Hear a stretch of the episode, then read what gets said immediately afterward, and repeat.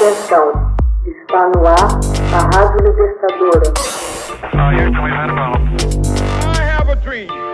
Assim sendo, declaro vaga a presidência da República. Começa agora o Hoje na História de Ópera Mundi. Hoje na História, 21 de dezembro de 1928 estreia na União Soviética o clássico O Encoraçado Potemkin.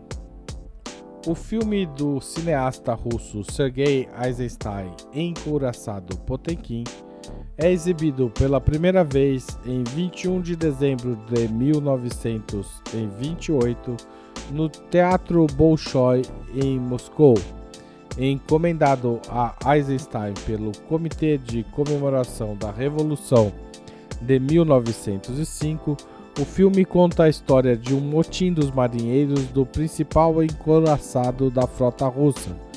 Esse motim ocorreu no dia 27 de junho de 1905.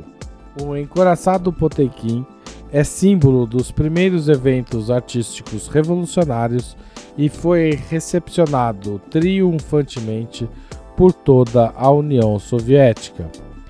O filme é um clássico do cinema russo e permanece atual e interessante, apesar de ter sido discutido e destrinchado por décadas. Além de influenciar incontáveis filmes e cineastas, a obra vem sendo celebrada como um dos melhores filmes já feitos o primeiro instinto é vê-lo com olhos puramente acadêmicos. Porém, uma vez que se começa a assisti-lo, o espectador imerge em sua trama. A película é plena de significado e de história, mas também uma obra de arte que entretém e cativa. O filme é dividido em cinco sessões: Homens e Vermes, que expõe as horríveis condições de vida dos marinheiros a bordo do navio, drama no porto durante o qual o líder dos marinheiros amotinados, Vakulinchuk, é morto, um homem morto clama por justiça, em que o corpo de Vakulinchuk é mostrado para que o povo de Odessa possa vê-lo, a escadaria de Odessa, a mais famosa sequência do filme e uma das mais decantadas da história do cinema, que mostra camponeses sendo abatidos pelo exército, e O Encontro com um Esquadrão, que mostra uma tropa enviada ao Potemkin para assumir seu controle juntando seus marinheiros rebeldes.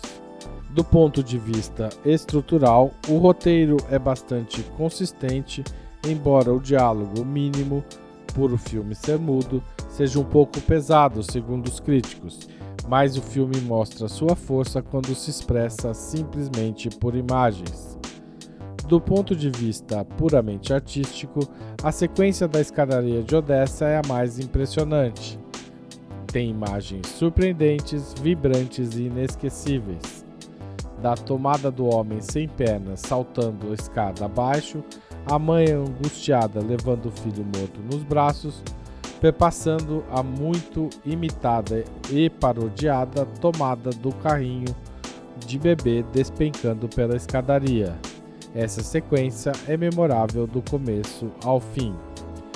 O sucesso de Eisenstein nesse aspecto decorre das suas teorias de montagem. Seu arranjo de imagem, às vezes tão disparatado, aprofunda a compreensão da história conferindo um ritmo adequado e uma mensagem política nítida. O sucesso do filme deve muito a essas cenas tão reais que o espectador não tem tempo para pensar, simplesmente vê-se absorvido por elas. Texto original de Max Altman, locução de Haroldo Cerávulo Cereza. Você já fez uma assinatura solidária de Opera Mundi? Com 60 centavos por dia, você ajuda a manter a imprensa independente e combativa. Acesse www.operamundi.com.br/apoio.